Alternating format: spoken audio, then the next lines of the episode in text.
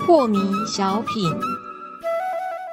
张讲师您好，有一位听众朋友，他想请教讲师，他说啊，因为我们在站桩的时候，一段时间你会发现那个全身那个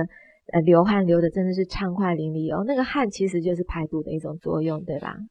呃，身体的毒素要排除最快的呢，就是汗就是汗啊，它的排除的效果比我们上厕所的代谢啊还要更彻底。是你看站桩，它不是在户外，它不用跑步，它不用再吸入更多的尘霾，对，但是它很简单，在室内它就可以让它的汗水啊排得非常的淋漓尽致啊。对，虽然空气比较不好，但是我们喝干净的水，吃干净的食物呢，然后再来站桩来排毒。对对，这样的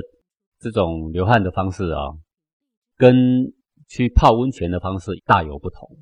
泡温泉也会流汗， 泡温泉也流汗，那当然它也可以把一些毒素代谢出来，但是它就没有增长精气神的效果哦，啊。是你 看泡温泉的人越泡全身越软嘛，会对不对？是爬个山都爬不动，这种人很多啦。是那它确实只要是流汗就有代谢的效果，呃，但是它不长精气神。但是我们站桩既流汗又长精气神，又排毒，有排又毒不必跟外面的脏空气接触嗯是啊，啊，所以一是举数得，然后还还治疗非常非常多的慢性病。